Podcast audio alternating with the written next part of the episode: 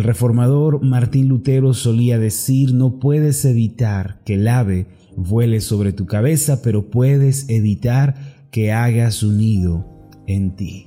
Esta frase que él usaba se refería a que a menudo no podemos evitar el pensamiento de la ansiedad o del temor eh, que vengan a nuestra mente o que crucen por nuestros pensamientos. Sin embargo, siempre podemos elegir que no haga su nido en nosotros.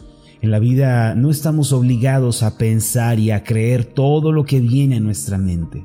Lo cierto es que podemos controlar lo que pensamos. Al igual que la mujer que sabe hacer las compras eh, para el día, eh, ella sale, elige eh, lo que le parece mejor y hace a un lado lo que no va a necesitar o lo que no le conviene. Así también nosotros, como aquella ama de casa, podemos elegir entre los pensamientos apropiados o pensamientos que no honran a Dios.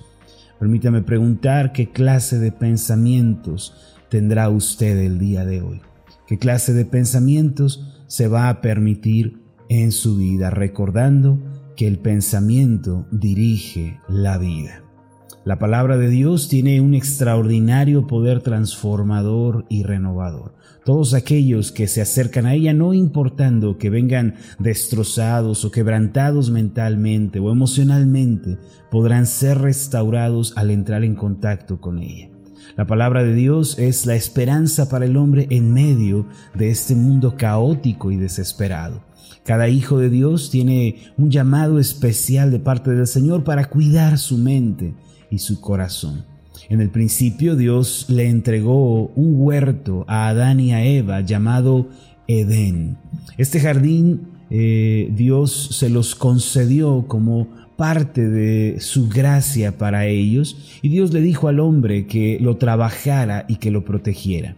En Génesis capítulo 2 versículo 15 está escrito lo siguiente, tomó pues Jehová Dios al hombre y lo puso en el huerto del Edén para que lo labrara y lo guardase. La palabra labrar significa sencillamente trabajar o cultivar. Es decir, Adán tenía la responsabilidad de trabajar diariamente en ese jardín. Esta es asombrosamente la misma palabra que usa el apóstol Pablo en el Nuevo Testamento, específicamente en Romanos capítulo 8, versículo 6 para la palabra ocuparse. El pasaje de Romanos 8, versículo 6 dice así, porque el ocuparse de la carne es muerte, pero el ocuparse del espíritu es vida y paz. Aquí la palabra ocupación equivale al trabajo que hace un hombre cuando sale al campo, lo labra, ara la tierra y la trabaja para sembrar en ella la semilla. Y este es el trabajo que Dios le encomendó a Adán. Por otro lado, Dios también le dijo no solo que cuidara eh, el Edén, eh, sino que también lo guardara. No solo tenía que trabajar la tierra, sino que tenía que guardarla. Pero ¿de qué debía cuidar ese precioso lugar que Dios le había dado en un principio? El Señor puso a Adán en el huerto del Edén como la antítesis de Satanás. El hombre debía resistir, presionar, expulsar al maligno a partir de la autoridad que Dios le había conferido. Este es el significado de la palabra guardase que encontramos al final de Génesis capítulo 2 versículo 15. En cierto sentido y de una manera muy similar, Dios le ha dado a cada persona un jardín Dios nos ha entregado a cada uno de nosotros, mis amados, un jardín. Ese huerto precioso ya no se encuentra allá afuera, en el campo. En realidad ese jardín eh, que debemos cuidar está en nuestro corazón y es nuestra mente. A diario tenemos que trabajar en ese lugar como lo hace la persona del campo y a su vez tenemos que guardarnos de la influencia del maligno. Todavía el día de hoy los que han sido redimidos por la sangre de Jesús, ellos tienen que hacer frente a la opresión del maligno y tienen que echarlo fuera de su vida por medio de la palabra de Dios a través del pensamiento bíblico en el poder del Espíritu Santo y en oración. El cuidado de la mente consiste en dos aspectos primordiales. El día de ayer estuvimos explorando el primero de ellos, que consiste en el gran esfuerzo de erradicar los malos pensamientos, desarraigar las ideas erróneas tales como el temor, la inferioridad, la culpabilidad, la ansiedad, el rencor, etc. Esta es la primera parte del trabajo que nosotros quitemos los pensamientos que no son apropiados, que los desarraiguemos de nuestra vida. Pero el trabajo del cuidado de la mente, mis amados, no está completo hasta que hemos sembrado los nuevos pensamientos en nuestra mente. Uno puede invertir mucho tiempo erradicando un mal pensamiento, puede invertir gran parte de su tiempo eh, explorando, analizando cuáles son los pensamientos que no agradan a Dios y quitándolos, pero si en su lugar no siembra un pensamiento nuevo. La hierba mala del pecado echará raíces otra vez. El Señor Jesús habló en una de sus parábolas acerca de un espíritu malo que sale de un hombre. Él usó este ejemplo para ayudarnos a comprender una verdad espiritual todavía más grande. En Mateo capítulo 12, versículos 43 en adelante, dice de esta forma, cuando el espíritu inmundo sale del hombre, anda por lugares secos buscando reposo y no lo halla. Entonces dice, volveré a mi casa de donde salí, y cuando llega, la halla desocupada, barrida y adornada. Entonces va y toma consigo otros siete espíritus peores que él, y entrados moran allí. Y el postrer estado de aquel hombre viene a ser peor que el primero. Así también acontecerá a esta mala generación. En este pasaje, el espíritu inmundo mencionado por el Señor Jesús se refiere a la influencia de Satanás, a la influencia diabólica en una persona por medio de los pensamientos. El título que el Señor le da a este espíritu que vuelve después de un tiempo a la persona es inmundo. En el idioma original eh, griego significa contagioso o infeccioso. Es decir, que la obra de los malos pensamientos es una obra de contagio y de infección. Por ejemplo, una persona que está siendo influenciada por el espíritu inmundo del chisme o de la murmuración, vamos a decir que una persona se sienta en la sobremesa a hablar mal, a señalar las faltas de otro, a enjuiciar, a, decir lo, lo malo que la otra persona hace. Bueno, cuando esta persona que murmura, que critica, que usa el chisme, está con otras personas, aquellos que lo escuchan corren el riesgo de infectarse también de ese mismo pecado. Más tarde ellos se van a encontrar hablando y pensando como esta primera persona.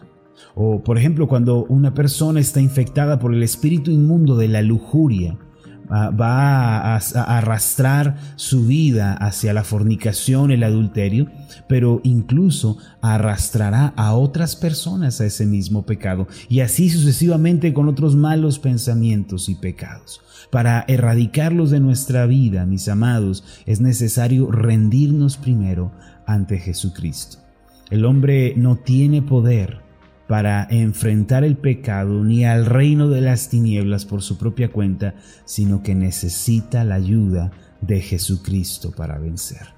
Reconocer al Señor Jesús como nuestro Salvador suficiente, este es el primer paso para vencer sobre el mal.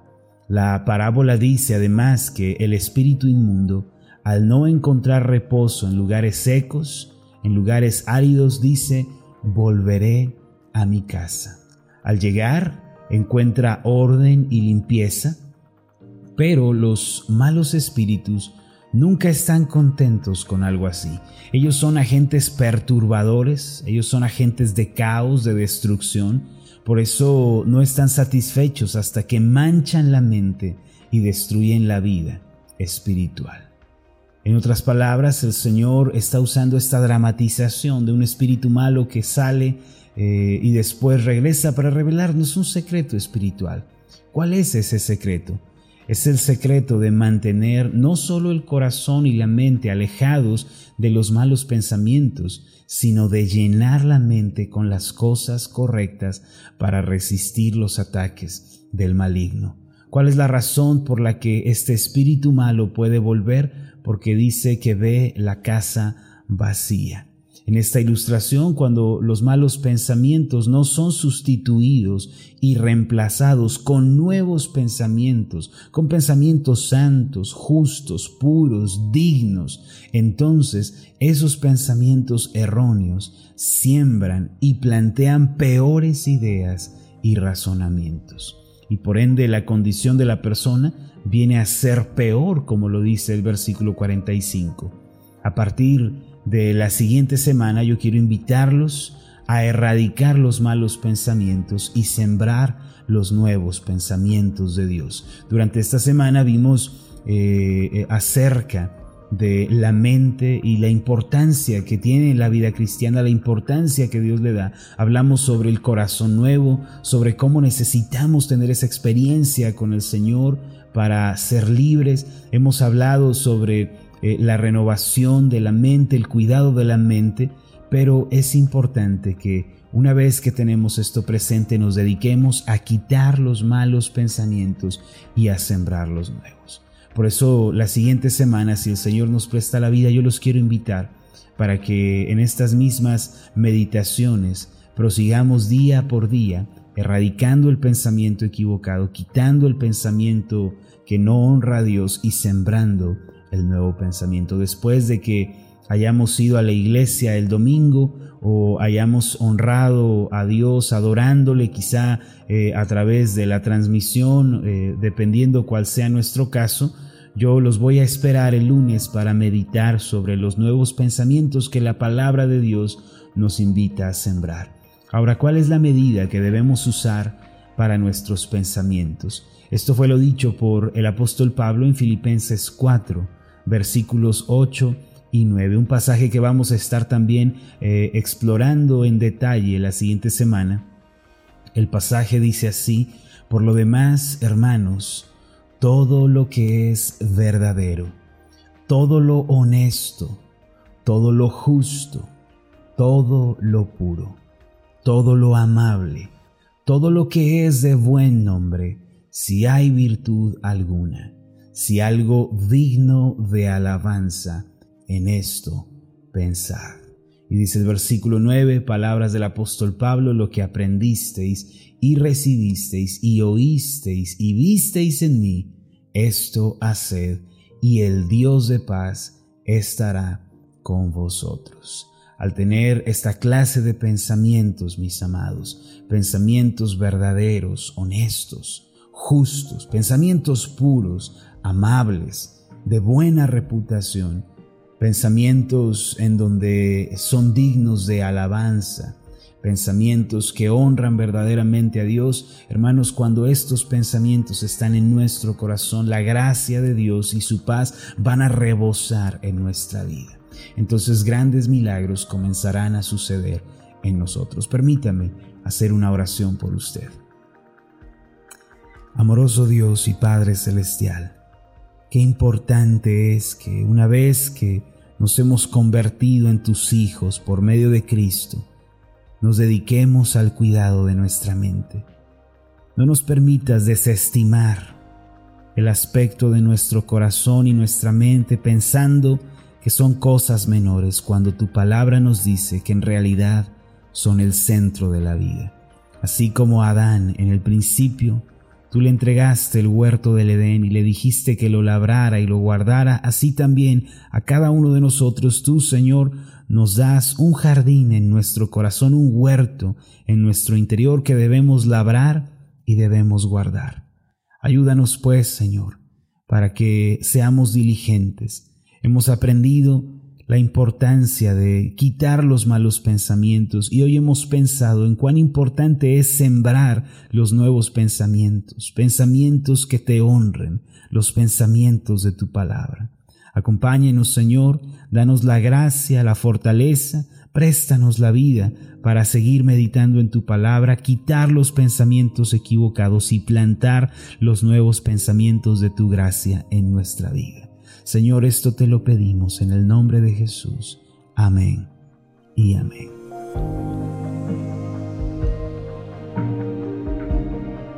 Hola, ¿qué tal? Mi nombre es Marlon Corona, soy el pastor de la iglesia Ascender en la ciudad de Zapopan, Jalisco, en México. Le agradezco mucho por haberme seguido con esta meditación. Mi oración siempre es que usted sea prosperado en todas las cosas y goce de una buena salud, así como prospera en su alma.